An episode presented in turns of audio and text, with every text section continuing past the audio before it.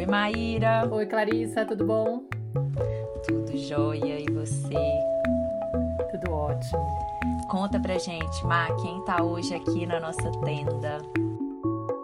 Gente, hoje a gente tem uma convidada muito especial, que é a Tariana Rocha, que é psicanalista, coach, empreendedora digital e também é criadora do workshop chamado Entre no Seu Poder, que é um programa online que ela criou de oito semanas, que educa, acolhe e orienta filhas e filhos de mães com traços narcisistas patológicos. E para mim, assim, tá sendo um prazer receber a Tariana Rocha aqui. É, eu conheço o trabalho dela faz um pouco mais de um ano. Na verdade, assim, eu tinha esse tema pendente na página porque muitas mães pediam para eu falar sobre mães narcisistas e meu, eu não conhecia nada sobre esse tema. Eu falava, gente, eu não me sinto de mãos atadas porque eu não posso nem dar o retorno, mesmo que eu encontre um post incrível, eu não tenho como depois moderar, né, os comentários e tal. Aí foi legal que a Viviane Ribeiro, do Instituto Chapoy, acabou me indicando o trabalho da Tariana. E eu me identifiquei muito com a forma como ela abordava o tema e fiquei com vontade de chamar ela para fazer algumas lives. A gente começou a, a, falar sobre isso na página e teve muita repercussão. Eu queria que você começasse, Tari, falando alguma coisa mais sobre você e explicasse um pouquinho do seu workshop para as pessoas saberem qual é a sua proposta, por que, que você fala desse tema, por que, que você criou esse programa, qual que é o intuito dele. Tá bom. Gente, tudo bem? Muito obrigada por me convidar, é, por abrir esse espaço para um assunto tão importante e para a gente falar amorosamente com foco na cura. Então, como você falou, eu sou psicanalista, sou coach, eu sou empreendedora digital e, na verdade, esse, esse trabalho ele começou de forma autobiográfica. Eu também sou filha de uma mãe com fortes traços de narcisismo patológico e na minha jornada pessoal de tentar entender coisas que eram impossíveis de entender, por que, que minha mãe age assim, por que, que nunca nada que eu faço é bom o suficiente, por que, que não tem como agradá-la, por que, que nunca ela conseguia assumir erros, eu cheguei num, num, num, pico realmente onde foi necessário, pela minha saúde mental, me distanciar da minha mãe. E aí eu comecei uma jornada, já tinha começado, de entender o transtorno de personalidade narcisista, de entender que quem é criado por mães e pais que têm fortes traços patológicos desse transtorno costumam ficar com sequelas bem parecidas. E a sequela principal, que se manifesta de várias formas, é muito simples de entender. Basicamente, quando a gente é criado por pessoas que têm traços narcisistas patológicos, eles não têm empatia ou interesse em saber da nossa existência enquanto indivíduo. Aí o pai ou a mãe narcisista, eles atuam de forma a fazer a criança desacreditar de si, é, não expressar a própria voz, as, as próprias opiniões, a, as emoções, não é? Não ter preferências e realmente ensina as, essas crianças a se esvaziarem de si naquela tentativa que a criança vai realmente fazer de ser amada pela mãe, né? Então a sequela que fica na fase adulta é que a gente se esvazia do nosso eu e a gente não sabe quem a gente é. Então, a proposta do workshop Entre no Seu Poder ele é totalmente baseada no resgate da conexão desse indivíduo consigo mesma. Porque é, é aí que foi cortada a conexão entre a, a, essas filhas e filhos que agora cresceram e são adultos e não sabem identificar o que sentem, o que pensam, o que querem, quem são e é daí, é dessa desconexão interna, que vem os transtornos de ansiedade, que vem a depressão, porque não tem como você sentir que a vida faz sentido e que aqui é um espaço seguro para você existir, se dentro de você você se recusa, se rejeita, não é? Você se abandona porque você se interpreta como um perigo para inclusive receber amor. Então, o workshop Entre no Seu Poder, ele é um programa 100% digital, de oito semanas, que visa explicar para as pessoas o que, que é o abuso narcísico, como se comportam mães e pais narcisistas, como que você pode identificar isso dentro da sua vivência, de que forma isso está afetando a sua capacidade de existir de acordo com a sua própria essência até hoje, e como que é um caminho da cura a partir de agora, você que está descobrindo com 30, 40, 50, 60 anos de idade. Como que é o caminho da cura a partir de agora para se resgatar depois de tanto tempo? E se dá permissão de existir, entendendo que essa permissão de se amar não virá da sua mãe. Então, é um, é um processo que envolve um luto de aceitação da capacidade limitada de empatia da sua mãe ou do seu pai narcisista, da, da capacidade limitada deles de enxergarem você. E aí você se dá permissão de fazer as coisas de acordo com o que faz sentido para o seu interior, mesmo sabendo que você não vai ter essa aprovação. E é esse luto que a gente entra, vou lá, eu pego a mãozinha da pessoa, explico para ela como que vai ser esse luto que envolve um tremendo estado de choque, uma, um nível de culpa e de vergonha e de terror absurdos. E é, você não consegue fazer sozinho se a gente não tiver uma voz que fala pra gente, você não é louca, Existem mães que têm traços assim. Realmente é abuso. Então, essa validação, esse acolhimento, não é? é faz parte desse trabalho para a pessoa conseguir levar a sério a própria sabedoria. E aí, ela conseguindo se conectar com a própria sabedoria, ela continua sentindo o terror, a culpa, o medo, a vergonha, mas ela consegue dar passo e ela tem uma direção. E aí é questão de se reconstruindo. É um processo, né, gente? Não é da noite para o dia. Mas eu, a gente ensina ferramentas para ela se reconectar com essa sabedoria interna e ir reconstruindo o seu eu real. Quando eu comecei a falar sobre isso na página, eu percebi que gerou um certo pânico. Primeiro, assim, eu vi, eu vi dois movimentos muito claros, né? Muitas pessoas que caiu a ficha, né? Caiu a ficha para elas naquele momento e, nossa, aquela coisa devastadora de, pelo amor de Deus, eu não acredito. Então foi isso que aconteceu comigo. Muito por esse espaço de não haver como validar isso e por, pela própria dinâmica do que eu aprendi com você, né? De que a mãe fica fingindo que é outra coisa que está acontecendo, distorcendo a realidade. Então essa criança não entende o que está acontecendo com ela e fora da casa faz-se um, um, uma encenação, né? De que uhum. a família é perfeita. Então essa dinâmica dificulta muito que a pessoa, essa criança saiba o que está realmente acontecendo, que esse abuso existe e ele é real. E por outro lado teve um medo muito grande que surgiu de muitas mães começarem a se reconhecer nesse, nesse, nesses comportamentos Isso. que eu começava a descrever nos posts que eu colocava, né? E muitas começaram a suspeitar: será que eu sou narcisista? É, ou, ou mesmo distribuir é, diagnóstico para as mães, uhum. porque ah, minha mãe é, costuma me chantagear, então ela é narcisista, sabe? Então, assim, eu acho que é muito importante a gente também tomar um certo cuidado de não trazer essa informação e fazer as pessoas acharem que todo mundo é, é narcisista, né? Então, eu queria que você pudesse explicar com um pouco mais de detalhe como que surge o narcisismo, esse transtorno, né? E como que a gente diferencia uma imaturidade emocional de uma mãe ou de um pai é, com traços narcisistas de um transtorno mesmo narcisista. Ok, perfeito. De fato, desde que eu comecei esse trabalho, a gente percebe que agora tudo é narcisismo, não é? Qualquer coisa que eu não gosto no outro, eu vou chamar ele de narcisista, e na verdade não é bem assim. Por outro lado, sim, todos nós temos traços narcisistas. Então, vou, vou tentar agora eh, dar uma simplificada nesse conceito para a gente diferenciar entre as coisas, tá bom?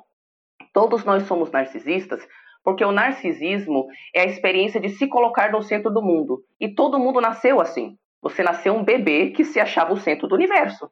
Normal. Normal é a sua interação geralmente com a mãe que está cuidando de você, a sua cuidadora principal, que vai fazer você sentir segurança, confiança em sair do seu estado de tudo gira em torno de mim e ir para fora. Conseguir identificar que existem outros fora de você, com necessidades à parte, que são indivíduos à parte, e que a gente, inclusive, compartilha o um mundo, compartilha a atenção da mamãe, a atenção do papai, compartilha os brinquedinhos com este outro. É quando tem uma falta de acolhimento é, daquilo que o bebê expressa nessa primeira infância, nessa fase onde o bebê é narcisista. Quando ele chora, ele precisa da mamãe, ele está com fome, ele está com cólica, ele precisa se mostrar, porque criança tem que se mostrar e quer que mamãe veja mesmo, não é? Quando o bebê tá, a criança está se expressando e a resposta desta mãe é julgadora, invasiva, ou uma resposta hostil a criança que é narcisista entende: esse outro é perigoso, eu não vou pensar nesse outro coisa nenhuma, vou ficar aqui dentro da minha cabeça e tudo gira em torno de mim. O que está fora de mim é um perigo. Fico aqui dentro. Ficando dentro da cabeça dela, dentro do narcisismo natural do bebê, não fazendo essa travessia para o mundo de conseguir enxergar o outro como um indivíduo, a pessoa cresce infantilizada. Com, a, com uma necessidade daquele estágio de desenvolvimento psicológico, que era uma necessidade narcisista do bebê, de ser enxergado de ser acolhido, de ser validado. não é? De, de, de ter uma resposta da parte da mãe. É como se uma parte da pessoa ficasse lá pedindo aquela atenção que nunca recebeu. E aí o que, que acontece? Esta criança que já aprendeu desde criança, por, e podem ter várias razões porque ela aprendeu isso, que a única forma que ela vai conseguir satisfazer as suas necessidades é sendo narcisista como a mãe, ou, ou narcisista aqui a gente está falando de uma pessoa que está tão voltada para si que não consegue dar atenção para outra, tá? A criança aprende, oh, peraí, se, se é assim que eu vou satisfazer as minhas necessidades, forçando o outro a me dar aquilo que eu acho que é meu, então é assim que eu vou satisfazer. Só aprendi desse jeito, eu aprendi que as minhas necessidades não serão satisfeitas, que eu sou lixo, minhas emoções são lixo, eu sou podre, eu sou errada e inadequada. Eu vou compensar por essa sensação de profunda solidão, tristeza e vergonha, criando uma fantasia, que crianças criam fantasias e, e brincam de ser outras pessoas, né? A criança cria uma fantasia grandiosa de quem ela é, que ela coloca para o mundo. E, e, na verdade, aqui a gente pode ter dois tipos de narcisistas. A gente tem o grandioso, que a mãe grandiosa, é, narcisista grandiosa, ela fala para o mundo que ela é superior a todo mundo, ela é extremamente arrogante, não tem empatia, ela explora os outros. E aí é, é a extrovertida. Mas o que, que a gente tem também muito? A narcisista oculta. A narcisista oculta, ela para fora demonstra uma grande vulnerabilidade. Ai, minhas dores, ai, minha vida triste, como eu tenho problemas, ninguém é, tem, tem uma vida tão difícil quanto a minha. Mas dentro ela carrega o seu senso de grandiosidade no sentido de eu sou um gênio mal reconhecido, eu realmente sou a pessoa mais importante, especial e as pessoas não conseguem enxergar. Então, seja a dinâmica do extrovertido, da mãe que é abertamente arrogante e realmente menospreza os outros, seja através da dinâmica da narcisista oculta, a que demonstra uma vulnerabilidade para inspirar culpa nos outros e forçá-los a cuidar dela. Porém, dentro dela, ela está sempre desaprovando de tudo que os filhos fazem, porque tudo é inferior a ela. Isso já dá a mensagem para o filho: você não presta, você não é bom o suficiente. Essas mães, é, algumas delas, elas inclusive têm filhos com o intuito de preencher o seu vazio existencial. Aí vamos, vamos diferenciar, como vocês pediram, entre o transtorno de personalidade e uma mãe que apenas aprendeu desde criança que ela tem que forçar os outros a dar atenção para ela, tá? A gente tem uma, um narcisismo acontecendo no espectro, digamos que é de 1 a 10. De 1 a 3, nós temos pessoas com pouco narcisismo, que também é um problema, e também pode deixar sequelas no, nos filhos, mas a gente pode falar sobre isso em outro momento. De 4, 5, 6, nós temos pessoas com narcisismo saudável. Elas conseguem receber atenção quando elas conseguem uma grande conquista ou quando elas estão num momento de grande tristeza e a gente tem que receber uma atenção especial dos outros para que a gente passe por aquele momento difícil. Elas conseguem acreditar na sabedoria interna porque aquilo que vem de dentro delas, em termos de sabedoria, de emoções, de intuição, elas levam a sério, elas não se invalidam. Elas têm capacidade de ter grandes sonhos sem ter que conseguir coisas grandiosas para sentir que elas existem ou têm valor próprio. Isso significa que a narcisista saudável também consegue fracassar porque ela entra em contato com a vergonha dela de boa, sem problema nenhum. Onde que é um perigo? Quando a gente chega na pontuação 7, 8, 9, 10. A partir do 7, nós estamos lidando com mães ou pais, no caso, que têm fortíssimos traços narcisistas. Não tem empatia com o outro, tem que chamar atenção de, todos, todas as formas, invalida o outro, não é? Força o outro através de manipulação a dar aquilo que eu quero, não é? Mas a pessoa que está na pontuação de 7, você pode tentar se comunicar com ela de uma forma neutra, expressando como que você é impactado pelo comportamento dela enfatizando a importância do laço entre vocês duas. E tem pesquisas que falam que pessoas que estão nessa pontuação, se você falar para elas como elas são importantes nos relacionamentos, você consegue inspirar empatia nelas. Algumas dessas mães podem até ter uma resposta violenta no início: "Ah, você está exagerando. Ah, não é bem isso". Mas depois elas vão no cantinho, param e pensam: "Caramba, ele tem razão Aí, essa mãe da pontuação 7, você tem uma possibilidade de diálogo e de melhoria da relação. Aí, quando a gente já está falando da 8, 9, 10, aí a gente está entrando no transtorno de personalidade narcisista. E para o 10, a gente já está falando do psicopata narcisista. Esse não enxerga a gente como gente e não tem a mínima é, possibilidade de resgate de qualquer coisa, é só distância. 8 e 9, nós já estamos falando de pessoas que de repente não têm a, a falta total de remorso do 10, mas já são pessoas que têm um vício tão grande em forçar o outro a dar poder, atenção, aplausos, dó, sentir medo, porque quando a gente faz o outro sentir medo da gente, a gente também se sente grandioso, importante, não é?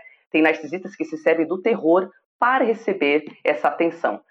Essa pontuação de 8 e 9, nós estamos falando de pessoas que não conseguem abrir mão da sua dependência por atenção, por se sentir especial. Se elas não recebem atenção, elas sentem que a personalidade está desintegrando. Elas começam a entrar na depressão. Muitas têm ideação suicida. Então aqui estamos falando de pessoas que dependem dos outros para ter uma sensação de que existem. Essas pessoas já estão na, na categoria de transtorno de personalidade onde hoje não existe nenhum, nenhuma terapia estudada, comprovada, que possa resgatar essas pessoas nessa pontuação. E é aqui que é difícil, porque não interessa o que você demonstra da sua vulnerabilidade, não interessa o quanto você se fortalece para ser corajosa, se comunicar com a sua mãe, explicar para ela o seu ponto de vista. Ela não tem capacidade de se preocupar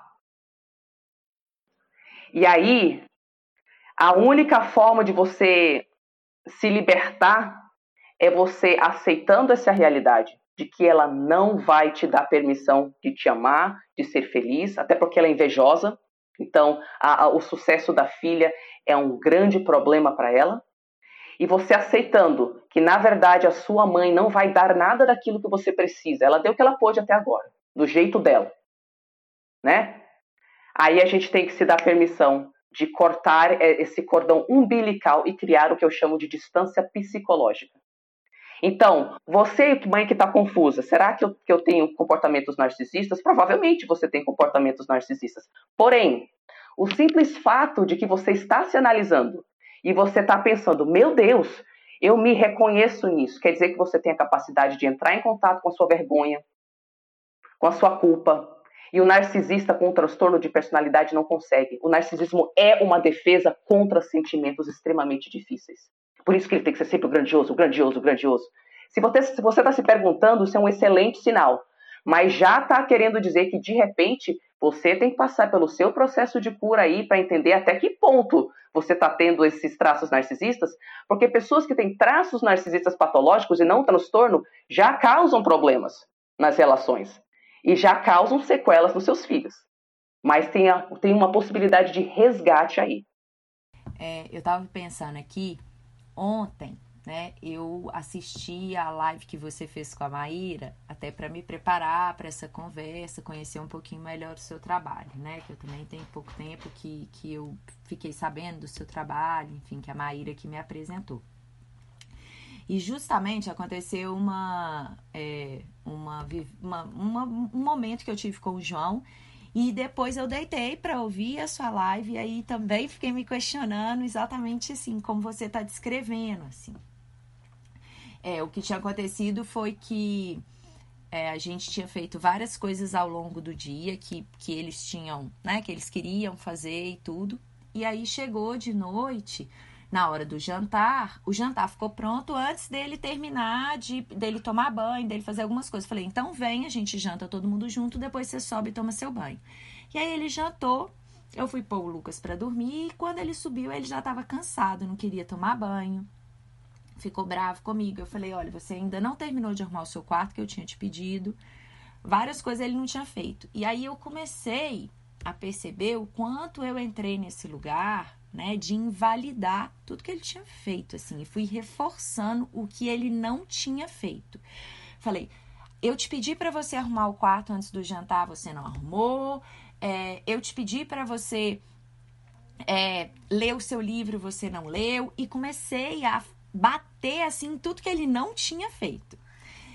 E, e aí ele falou assim: Ah, então também. Eu falei: Agora você também não vai ouvir música no banho né, peguei o celular, você não arrumou o quarto, não sei o que, falei, aí ele falou, então eu não vou tomar banho. Ele tá bem na adolescência, nesse momento de diferenciar, na pré-adolescência, ele tá com 11 anos, e eu vi na live que você falou exatamente que como que a criancinha, né, pequena, ela tende a, ela tá como, ela é dependente desse olhar do outro, desses cuidados do outro para ela sobreviver, né? Porque ela nem sobrevive se não tiver um adulto que cuide dela, que reconheça as necessidades dela.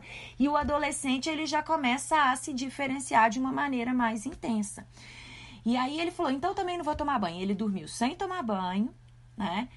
E, e aí depois eu falei assim, nossa, eu, eu, acho que eu peguei muito pesado, porque eu fiquei bombardeando tudo que ele não tinha feito. Eu falei, e quantas coisas ao longo do dia ele fez? E aí eu voltei no quarto dele, sentei do lado, antes de ouvir sua live, no caso. E aí, antes de eu dormir. Eu sentei lá e comecei a falar com ele. Falei, João, a mamãe reconhece que você hoje tocou a flauta que a gente tinha combinado, que você fez, lavou os seus pratos, que você fez isso, que você fez aquilo, nananana, e amanhã é um novo dia, então a gente vai conversar. Ele falou: amanhã eu vou tomar banho de manhã, hora que eu acordar, amanhã eu vou arrumar meu quarto, não sei o que, não sei o que. Falei, beleza. E eu falei: a gente vai ler. Então foi tão bonito, porque ele, a hora que eu cheguei para falar com ele, ele cobriu a cara assim e falou assim: eu não quero falar com você, eu tô muito bravo com você. E aí a hora que eu fui reconhecendo, eu falei: mas eu só preciso reconhecer. Ele foi tirando e vendo. E aí é isso que você tá trazendo, é muito legal, né, da gente é, pontuar, e eu quis dar esse exemplo como uma forma das. Porque na hora que você foi falando, eu falei, nossa senhora, gente de Deus. Né? Eu tô aqui me vendo totalmente identificada com várias coisas. E eu achei legal você quis a gente, eu e a Maíra pensamos em trazer essa primeira pergunta, porque as pessoas começam mesmo, né, a se, a se autodiagnosticar, diagnosticar as pessoas e entrar meio numa paranoia né, com isso e, e o quanto que isso também pode ser perigoso. E é legal a gente saber, ter clareza, mas a gente também é, né, ampliar o olhar e começar a perceber que não é um, algo é, que vai me que eu vou me enquadrar dentro desse diagnóstico e que não tem nenhuma saída. Perfeito, exatamente. E você fez um negócio muito importante agora também para entender a formação do narcisismo patológico nas pessoas e do narcisismo saudável, que é depois você reconhecer o seu erro com seu filho. E você expressou até na nossa live, a Maíra perguntou, tá, mas qual é a diferença entre fazer meu filho de psicólogo e expressar o que eu sinto, não é?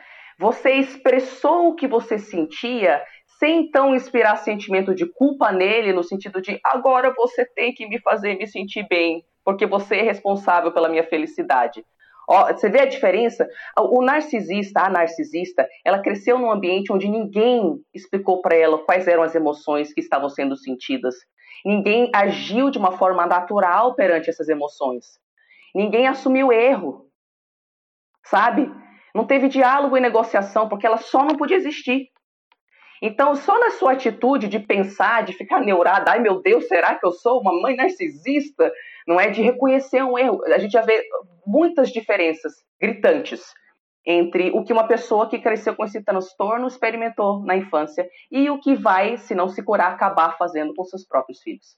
E Flor, e como que a gente faz para ajudar também essa mãe a entender é, o ambiente que cresce essa criança, né? Porque tem várias dinâmicas que são comuns no comportamento, o que, que gera, né? Como que cresce esse adulto, que sequela emocional ele tem.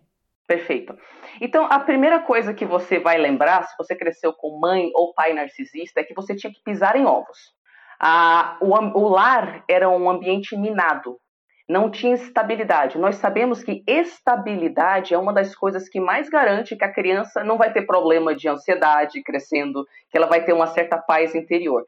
Então, a mãe ou o pai narcisista não tem regulação emocional, não sabe regular as emoções, não sabe nomear o que sente.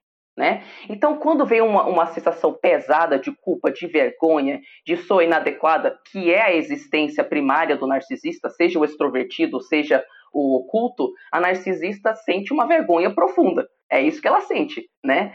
Quando vem essas emoções, o, a narcisista extrovertida pode explodir, porque a única forma que ela sabe lidar com o desconforto interno dela é fazendo todo mundo sentir a mesma coisa. Ou seja, quando a sua mãe estava mal, a casa inteira tinha que ficar mal também? Se ela estava mal uma semana, a casa inteira tinha que ficar mal uma semana, com medo, temendo a resposta dela. Esse é um primeiro sinal. A narcisista oculta, ela pode não explodir, mas ela vai encontrar várias formas sutis e indiretas de fazer você saber que você não é bom o suficiente. Por exemplo, se teve algum problema que ela discordou, ela pode simplesmente ficar uma semana sem olhar para sua cara. Não fala com você, não é mais sua mãe, não deixa comida para você, não lava mais sua roupa, só desiste de ser sua mãe durante uma semana. Você vive dentro de casa, mas ela não fala o seu nome. Então existem respostas diferentes, mas você sabe que quando uma mãe tá mal, a casa inteira vai ter que pisar em ovos. Então a mamãe faz todo mundo sentir a emoção que ela sente. A mamãe sente uma profunda inveja, particularmente a partir da adolescência, mas algumas antes, da criança. Então, tudo que a criança demonstra em termos de se tornar um indivíduo, a mamãe vai começar a colocar umas minhocas na cabeça. Como? De forma sutis, às vezes. Perguntando: Ué, mas por que, que você escolheu isso? Mas por que, que você fez desse jeito? Olha, o filho do vizinho fez de outro jeito. Então sempre tem uma comparação, tem uma pergunta, uma cara de desaprovação, não é? Várias formas da pessoa sentir que nada do que ela faz é bom o suficiente. Se você tem a sensação de a, a, a sua mãe ela ela não conseguia expressar para você o que, que ela precisava para ser feliz, você pode perguntar pela mãe, pelo amor de Deus, me, me dá uma lista do que você precisa para eu satisfazer você. Eu vou tatuar na minha testa e todo dia eu vou fazer exatamente isso. Ela, além de não conseguir te falar isso, porque ela não tem a mínima noção de quem ela é, o que ela precisa, nada do que você fizer vai ser bom o suficiente. Aqui a gente tem seguidoras e clientes com 40, 50, 60 anos que descobrem, Tariana, eu finalmente reconheci. Nada do que eu fazia para minha mãe era bom o suficiente. Então, tem é, a, o uso dos outros, né? A narcisista, ela usa os outros sem dó para receber deles o que quer. De que forma? Bom, por exemplo, exemplos reais de seguidoras e clientes minhas. Sua mãe vê que você está apaixonada por fulano, mas Beltrano tem mais dinheiro e está dando em cima de você. Você não quer nem saber do Beltrano, mas a sua mãe também não quer nem saber de quem que você está apaixonada. Ela quer o dinheiro do Beltrano.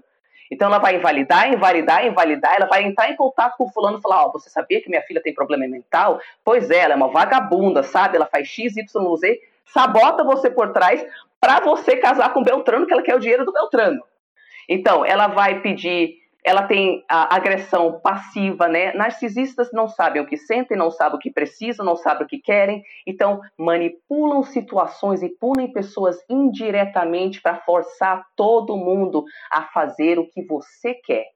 Então eu tenho um problema com você. Você vai embora, você vai se mudar da minha casa porque você conseguiu um emprego em outro estado.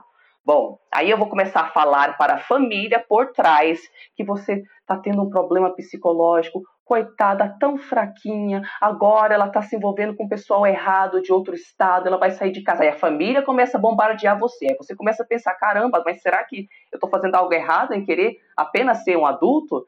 A mãe narcisista ela toma crédito pelas suas realizações. Não interessa o quanto você trabalhou ou lutou. Ela vai falar: eu te pari, Ou, dependendo do, do, grau de narcisismo, a narcisista se serve de mentira patológica. Vamos falar a palavra que é. Né? Ela se serve de mentira patológica. Então, ela pode, inclusive, inventar mesmo uma história. Ah, ela fala esse idioma porque fui eu que ensinei para ela, sendo que ela nem fala o idioma. Ela não consegue ver que a filha possa existir sem ela tomar créditos por algo que a filha fez. Ela ignora suas emoções, quando você expressa o seu lado, ela fala: Ah, mas você nunca soube aceitar uma piada mesmo. Minimiza o que ela faz, nunca assume um erro ou simplesmente finge que aquilo não aconteceu. Você pode pegar uma narcisista no flagra, traindo o esposo. E aí depois, se você aborda a sua mãe, mãe, quem era aquele cara? O que, que você está falando? Aquele cara que eu te vi beijando ontem. Minha filha, você está mal? Você está com febre? Minha filha, eu sempre soube que você era fraca psicologicamente. Talvez você precise tomar remédios. A esse ponto de distorção da realidade para não assumir um erro. Ela compete com a filha. Compete, uma competição eterna. Compara a filha com a filha do vizinho. Se a filha está fazendo alguma. Tem umas que, se a filha compra uma roupa, a mãe vai lá e compra roupa. Se a filha traz um namorado para casa, a mãe vai lá e paquera o namorado. Se a filha faz um curso, a mãe vai lá e faz o curso. Compete com a filha sempre para colocar a filha para baixo. Arrogância, a mãe narcisista, seja oculta ou a extrovertida, considera que os outros sejam inferiores a ela. Ela tem um senso de merecimento que não é fundado em nada, mas ela acha que todo mundo tem que sucumbir aos seus desejos sem questionar e que existe uma desigualdade na relação. Ela espera que você dê obediência absoluta para ela e ela não tem que te dar nada. Ela não te dá nada em troca. Nem, nem validação, nem nada. Ela simplesmente espera que você faça isso. A mãe narcisista se preocupa com aparência fora de casa. Todo narcisista tem uma dupla personalidade. Tem a aparência fantasiosa que se apresenta para o mundo, inclusive tem um tipo de narcisista chamado narcisista comunal, que são aqueles narcisistas que vão para a igreja, aqueles narcisistas que têm uma imagem de benevolência, de bondade, e é só porque sem essa casca que recebe validação e admiração externa, a pessoa não sente que existe. Mas dentro de casa, aí os abusos realmente são é, terríveis né, e constantes. A, ela, a mãe narcisista é incapaz de assumir culpa ou responsabilidade por qualquer coisa. A única situação que você vê essa mãe falando eu estava errada é quando é uma daquelas narcisistas vulneráveis que quer inspirar dó em você para depois pedir dinheiro, para depois dizer: "Ah, então não saia de casa, eu não vivo sem você". Aí você percebe que sua mãe espera que você aos 30 anos de idade fique em casa pro resto da vida sustentando ela e sendo a psicóloga dela. Ela não permite que você saia e tenha uma vida normal. Ela usa a culpa, a culpa tóxica para te manipular. O que é o que eu chamo de culpa tóxica? Culpa todos nós sentimos, não é? A culpa tóxica é aquela culpa que foi programada a ser ativada quando você cuida de si mesma. Então, por exemplo, eu posso sentir uma culpa porque eu fui lá e eu traí meu namorado poxa, aí de fato eu estou fazendo um possível mal a alguém. Já na família narcisista, as crianças são programadas a aceitar que a função delas é cuidar dos pais e não o contrário. Então eu tenho que dar meu dinheiro para minha mãe, eu tenho que dar minha atenção para minha mãe, a escolha da minha carreira para minha mãe, a escolha de onde eu vivo para minha mãe.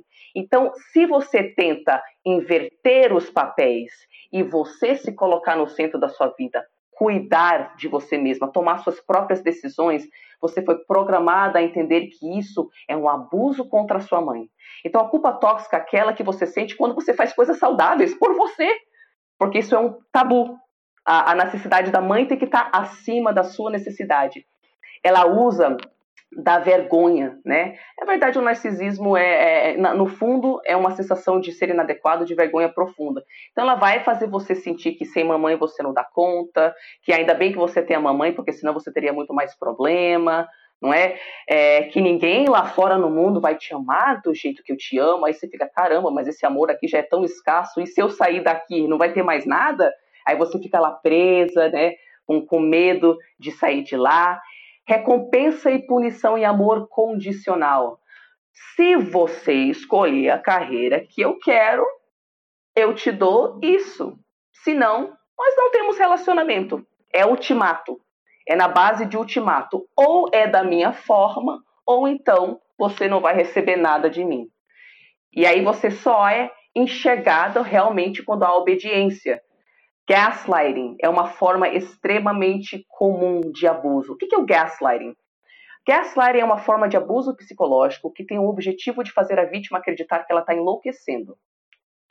Esse abuso psicológico é extremamente comum entre narcisistas e suas vítimas, porque o narcisista precisa de pessoas vazias de si e só dão atenção, dão atenção, dão atenção. Se você não estiver vazia de si, se você tiver uma identidade, sonhos próprios, coisas que você quer fazer na sua vida, você não vai ficar lá sofrendo abuso e dando atenção para os outros. Então, através do gaslighting, a narcisista te fala a vida inteira: será que você dá conta das coisas? Olha, você tem problemas, isso não é bom para você. Você não deve acreditar em si. Será que o que você viu, você realmente viu? Será que o que você sente, você realmente sente? E aí a criança vai crescendo pensando: caramba, Nada do que eu penso eu posso confiar, nada do que eu sinto tem valor, nada que vem de dentro de mim é real. Aí a criança não querendo perder o amor da mãe, ela não confia em mais nada que tem dentro dela, ela acha que ela é louca, que ela não tem valor, que ela não consegue pensar, e ela coloca totalmente a, a, o poder de decisão da existência dela nas, nas mãos da mãe dela. E aí é claro, ixi, gente, tem um monte de coisa. A mãe narcisista, ela, ela usa da mentira patológica, ela inspira codependência e dependência, né? Então ela cria filhos que só conseguem se sentir enxergados se eles estão cuidando de abusadores, porque é a dinâmica que a pessoa aprendeu na infância. Ela não entende amor como nenhuma outra forma. Ela acha, putz, nessa relação, se eu tiver qualquer necessidade de expressá-la, eu vou perder o meu amor. Então ela tem esse padrão de só atrair pessoas na fase adulta que deixam ela vazias de si e ela não sabe ser amada de outra forma. Sem falar a dependência, a mãe narcisista espera ser tratada como uma criança até o resto da vida. E aí você nasce, você nem sabia que a sua mãe vai falar para você a vida inteira: você não vai casar, você não vai ter filhos, você não vai ter família, você vai ficar aqui comigo. E aí a sua vida é isso, não ter vida, é ser psicóloga da sua mãe e dar apoio para sua mãe. Então essas são algumas das características que mães narcisistas usam. Eu vou até parar, porque senão a gente fica o resto da live falando só disso. Ô, Tari, explica uma coisinha que também foi uma dúvida muito constante, porque isso já acontece muito na página, porque como a gente fala muito da relação da mãe com a criança, é, se questiona muito, mas e o papel do pai, né? E essa dinâmica também pode acontecer entre o pai e os filhos, o pai e o filho, o pai e a filha, a mãe e o filho. Como funciona? É, tem alguma diferença é, de peso, o fato de ser mãe, o fato de ser pai? Olha, não tem diferença de peso. Hoje eu já estou trabalhando há tempo suficiente com esse trabalho de entender que tanto mulheres quanto homens que crescem com tanto mães quanto pais narcisistas vão ter sequelas extremamente parecidas, tá? O que pode acontecer é que, que existe, então existem pais narcisistas, existem mães narcisistas, chefe narcisista, namorado narcisista, irmã narcisista, tudo existe narcisista. Quem puder ter filho, então, pode ser um pai narcisista ou uma mãe narcisista, e os filhos vão sofrer igual. O que a gente pode perceber de diferença entre o comportamento da mãe e do pai é que, por questões sociais, homens são estimulados a serem abertamente violentos e agressivos. Então, a gente vê, por exemplo, no perfil do pai, frequentemente aquele narcisista bully, que ele, ele precisa de filhos de saco de pancada. É isso que ele precisa. Então, ele é abertamente abusivo, ele pode ser realmente fisicamente violento, né? E a mãe, a gente descobre que socialmente mulheres não podem é, peitar né, de igual para igual em termos de força o resto do mundo. Então, mulher aprende a fazer o quê? Mas ser manipuladora. Ser manipuladora de forma indireta. E aí ela vai, então, é, exercendo a sua agressão, sua violência de forma psicológica. Lembrando que, de acordo com a Associação Americana de Psicologia, abuso psicológico deixa tanta sequela ou mais sequela do que abuso físico e sexual. Então, aqui, né, eu falei, ah, o pai narcisista às vezes é mais, às vezes é abertamente abusivo, às vezes ele pode ser oculto também. E a mãe narcisista costuma ser mais indireto o negócio, mas o, a sequela vai ser deixada de qualquer forma. O abuso psicológico não é nem visto, né, não é nem levado a sério. Muitas pessoas ficam com essa dúvida de percebe agora que está acontecendo isso e falam eu ainda sofro com essa mãe narcisista. O que, que eu posso fazer? Eu quero ajudar, mas eu não consigo. Eu me sinto mal porque tem vezes que eu quero me afastar é, isso não seria fugir do problema, por exemplo, né? Ou isso não seria abandonar alguém que está precisando de mim? Né? É, ou seja, essa dinâmica da, da dependência emocional, essa culpa que é inserida desde o início, ela realmente impacta essa, esse adulto, né?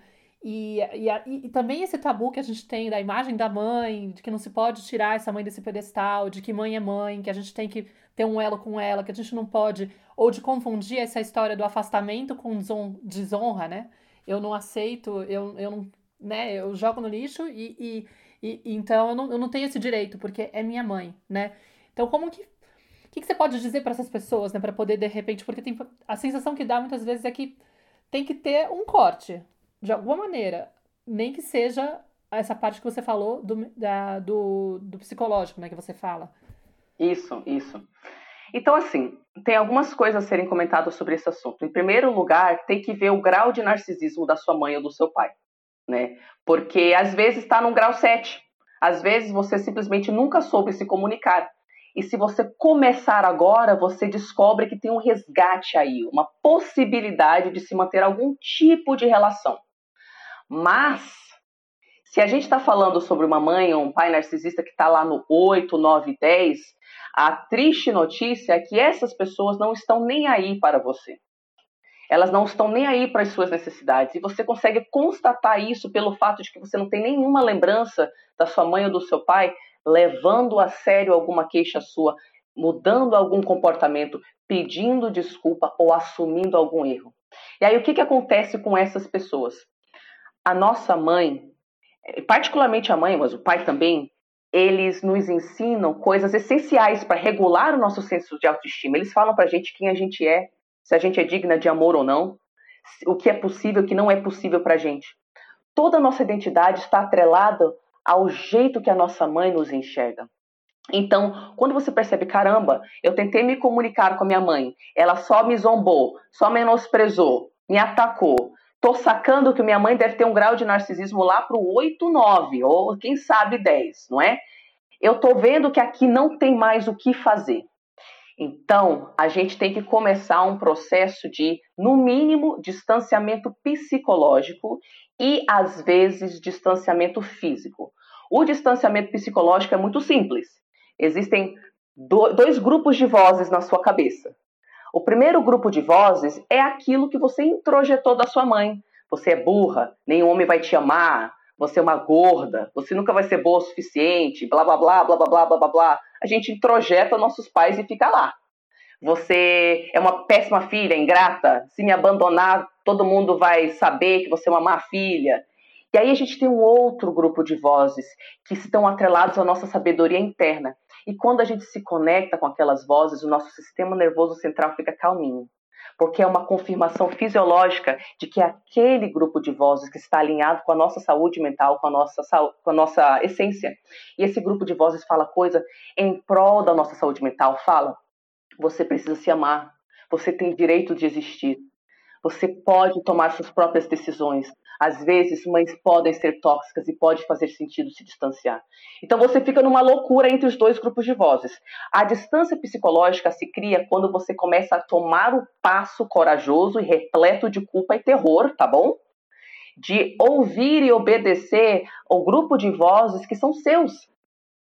É um, é um processo aterrorizante, mas depois de alguns meses de forma dirigente lá, obedecendo esse, o seu grupo de vozes, você começa a criar as tais das bordas, os limites entre você e a sua mãe, a distância psicológica, como que você nota de repente o que ela sente, as, as opiniões dela, as táticas de manipulação não te atingem mais do mesmo jeito. E mesmo que te atinjam, você tem uma âncora emocional dentro de si que você não tinha antes. Aquilo não te tira do eixo, porque você já identifica.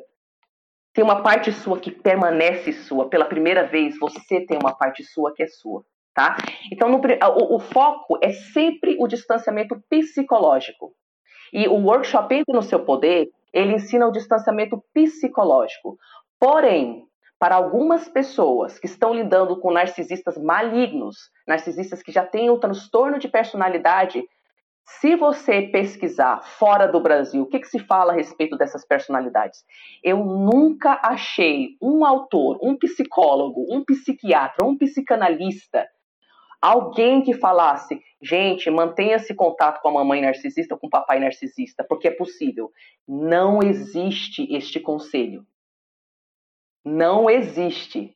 O conselho é, se possível, corta contato e foge para longe.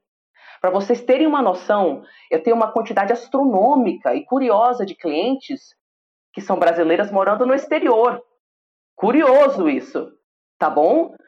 E é porque a pessoa acha que só pode existir assim. Meu Deus, eu vou ter que ter vários países entre eu e minha mãe. Então, com relação a essa pessoa, você precisa criar o, o distanciamento psicológico para ter coragem de você se distanciar fisicamente. E para algumas dessas pessoas, o distanciamento físico vai ser assim: ah, eu vou ver minha mãe duas vezes no ano. No Natal, vou passar 24 horas com ela e no aniversário dela, ou no Dia das Mães, sei lá. Mas para outras pessoas é assim: quando eu escuto a voz da minha mãe, a minha psoríase volta, a minha ansiedade volta, eu tenho que tomar o, o remédio de depressão de novo, meu cabelo começa a cair de novo, então não dá. Meu corpo está falando, pelo amor de Deus, eu estou morrendo aqui. E aí, para essa pessoa, é cortar contato. E aí, o processo de cortar contato é com apoio, é com outras pessoas que estão te validando, porque as pessoas que não entendem disso, elas não vão te validar. E elas vão falar que você tá errada, que sua mamãe é linda, não sei o quê. Gente, é claro que a sua mamãe tem um monte de dor interna.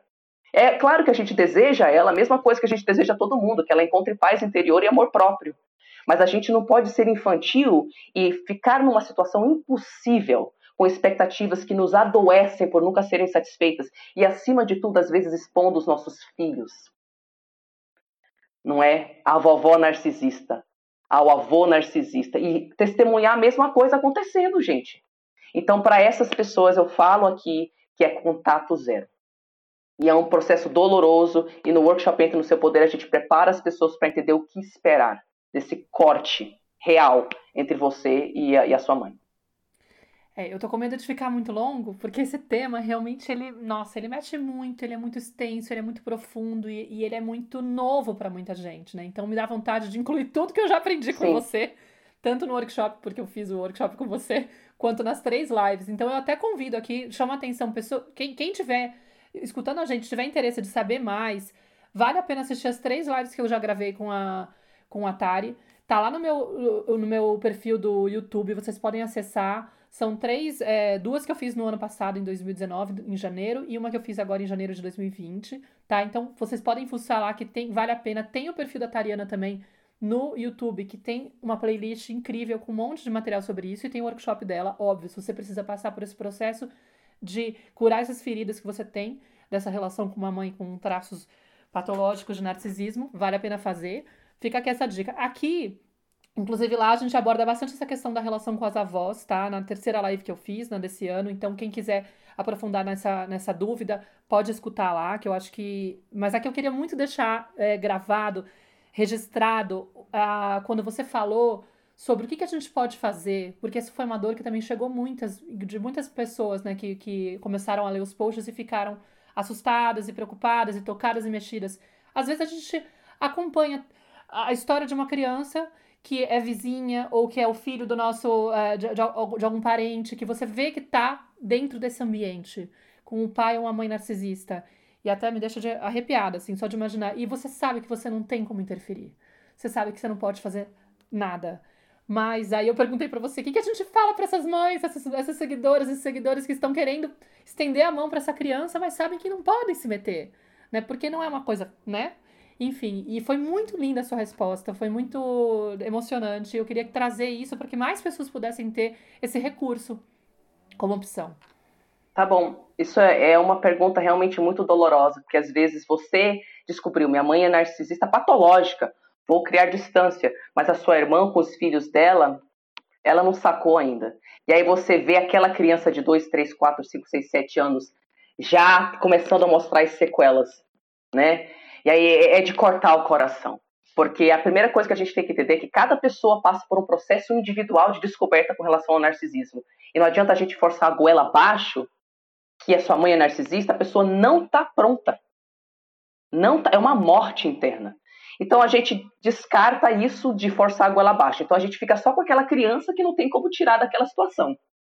E aí parece que a gente não pode fazer nada não tem estrutura social para a gente tirar aquela criança, não tem onde enfiar ela, não tem o que fazer com ela. Essa criança vai continuar provavelmente com seus pais narcisistas. Então o que, que a gente faz? Existe um conceito que eu chamo, que eu chamo de testemunha silenciosa.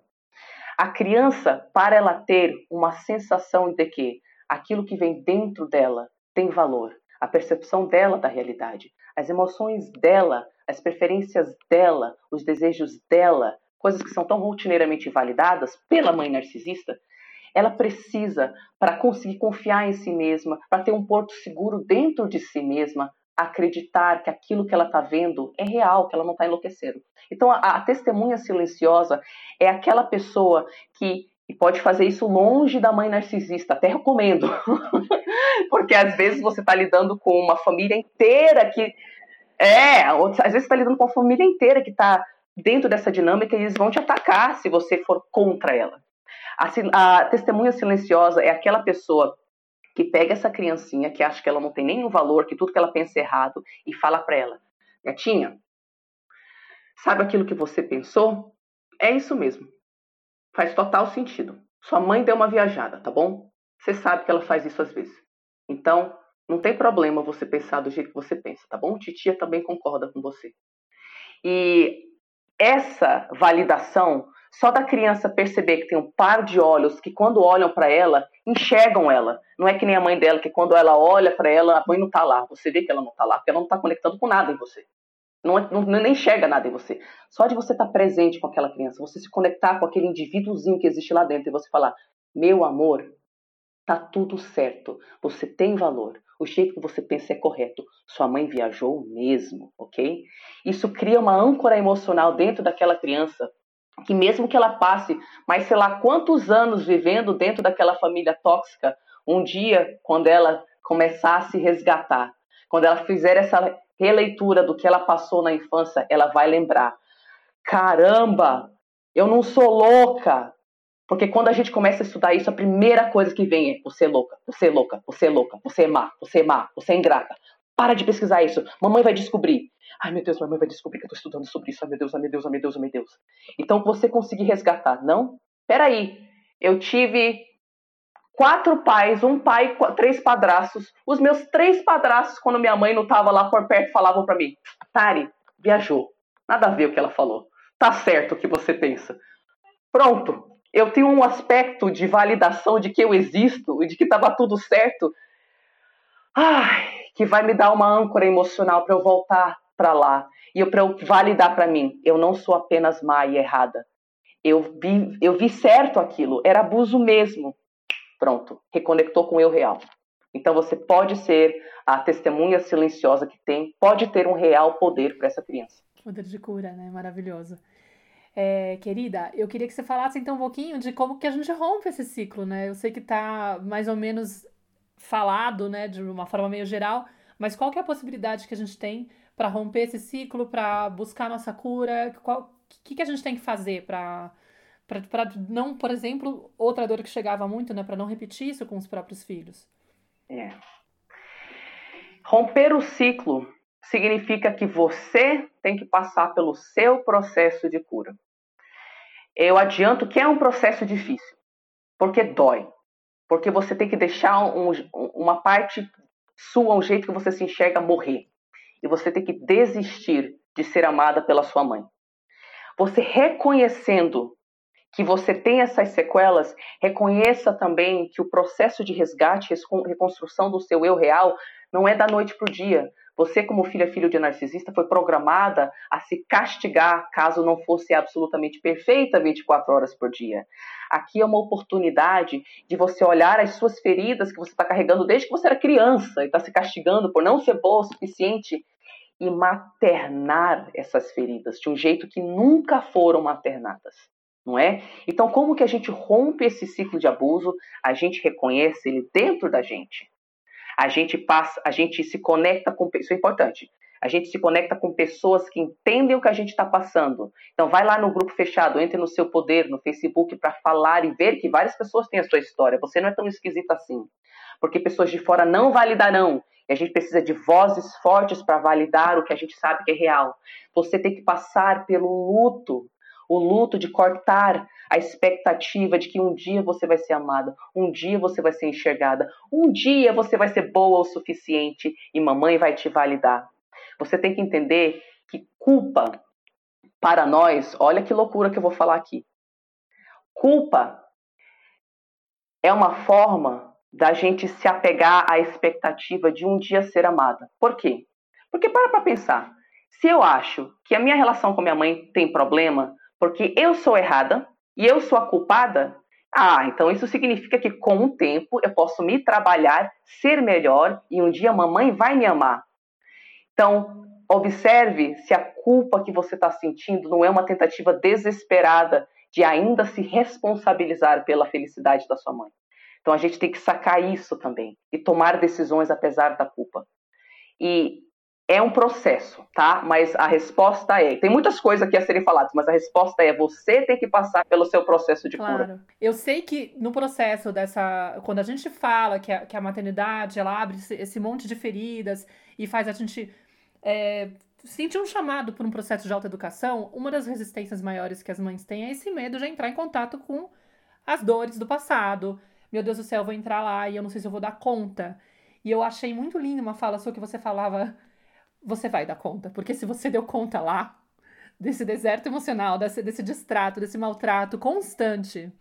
Então, acho que seria legal falar um pouco de, de, desse medo, dessa resistência, né? Tipo, eu vou dar conta, porque acho que é, é um dos maiores bloqueios que, que, a, que as pessoas têm. Eu percebi isso muito no perfil. Muita gente veio atrás de mim um ano atrás quando eu trouxe esse tema. E aí eu vi um certo bloqueio. Sabe? Tipo, parecia que as pessoas não conseguiam dar o, o passo seguinte. E eu fiquei pensando, nossa, se já é difícil para mim, que não vivi essa experiência, imagina quem viveu essa experiência de uma mãe narcisista. Deve ser é. muito é. desempoderador. Você fala, meu, eu não vou conseguir, né? Então não sei se tem alguma palavra de incentivo nesse sentido de, amiga, vai rolar. É, gente, é, eu, eu, vou contar aqui eu vou contar uma historinha curta pessoal e depois eu vou incrementar algumas coisas. Quando eu cortei contato, é, eu consegui fazer porque eu achei um povo doido na internet que tinha colocado uns fóruns sobre filhas de mães narcisistas. E lá tinha um monte de mulher e homem que já tinha cortado contato. E eles falavam para mim, eu juro por Deus, por isso que eu falo que a gente não faz isso sozinha. Eu tava aqui com a minha mão, pelo amor de Deus, me salva, eu sou uma péssima filha, mas eu não aguento mais. E aquelas mulheres, aqueles homens que já tinham cortado contato, estavam do outro lado, tinham resgatado o seu eu real, estavam fortalecidos, eles me estendiam a mão. Vem, Tari, vem, Tari. Pegavam minha mão e falavam: Ó, oh, você vai conseguir. Eu tô aqui desse lado, eu sou o seu eu futuro. eu passei por isso, eu também sentia terror. A coisa que a filha de narcisista mais sente é terror. Terror da voz da mamãe terror da presença da mamãe. Então, realmente é um grande ato de coragem. Então, a primeira coisa que eu falo para você é: você foi treinado a acreditar que você não tem poder. Você foi treinado a acreditar que você não tem direito a ter poder. Então, você sabe que resgatando esse poder, você vai estar tá desagradando mamãe. Essa é uma das resistências. E que a forma que você se enxerga é totalmente distorcida, você nem sabe quem você é. É, é difícil você entender isso agora. Mas você não sabe quem você é. Totalmente desempoderada, achando que a sua vida não é sua para ser vivida. Busque pessoas que estão do outro lado. Guie-se pela sua intuição. Porque a sua intuição, dentre tantas vozes da sua mãe, da sua tia, do seu pai, da internet, da sociedade, ela que vai te reconectar com uma força do que é certo para você. E aqui, a gente no início, a gente toma muito passo apoiado de outras pessoas com viseira.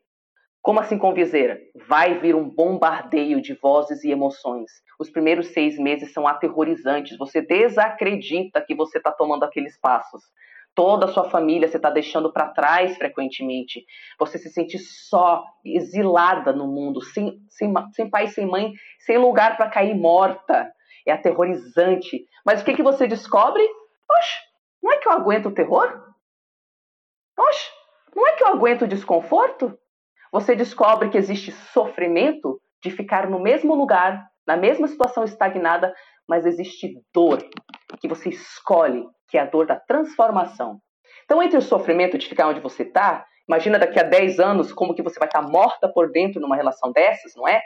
Imagina também daqui a 10 anos se você atravessar esse período inicial de terror absoluto, como que você vai estar? Tá? O que, que você vai ter construído para si, não é? Então, pensamento a longo prazo, busque pessoas que te validem, ignore absolutamente pessoas que não entendem do assunto, vá baseada na sua intuição e empreste a coragem de outras pessoas. Para fazer isso sozinho é difícil. Então, empresta mesmo a coragem de outras pessoas. Por isso que tem workshop Entre no Seu Poder, ou grupo gratuito Entre no Seu Poder, no Facebook, porque sozinha a gente realmente não consegue. Mas você consegue. Você consegue porque você não tem noção da sua própria força. E isso vai ensinar para você. Inclusive, só fechando esse assunto, eu, eu, fico impressionada que uma das coisas que as pessoas falam para mim quando elas conversam comigo, independente da área da minha vida, é Tari, você transmite uma força. Uma força, Tari. E eu acho que eu enxergava essa força em mim. Era uma surpresa para mim que as pessoas me falassem isso. Mas eu, eu que não tenho o direito de existir, eu que não deveria nem estar tá viva, eu, eu sou forte. Então a gente é forte sim.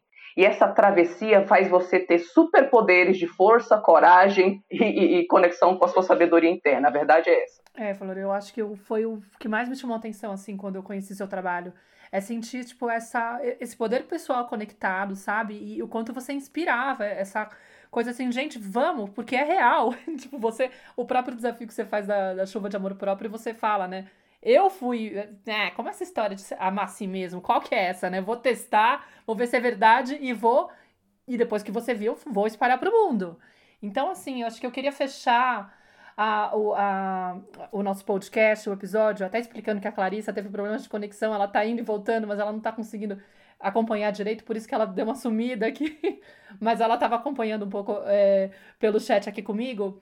Mas eu queria fechar agradecendo muito a sua presença aqui no podcast, mas também, assim, dizendo que, que lindo é, conhecer pessoas como você que se propõe a, expor a própria história, né? Porque não é fácil também a gente colocar a nossa autobiografia, né?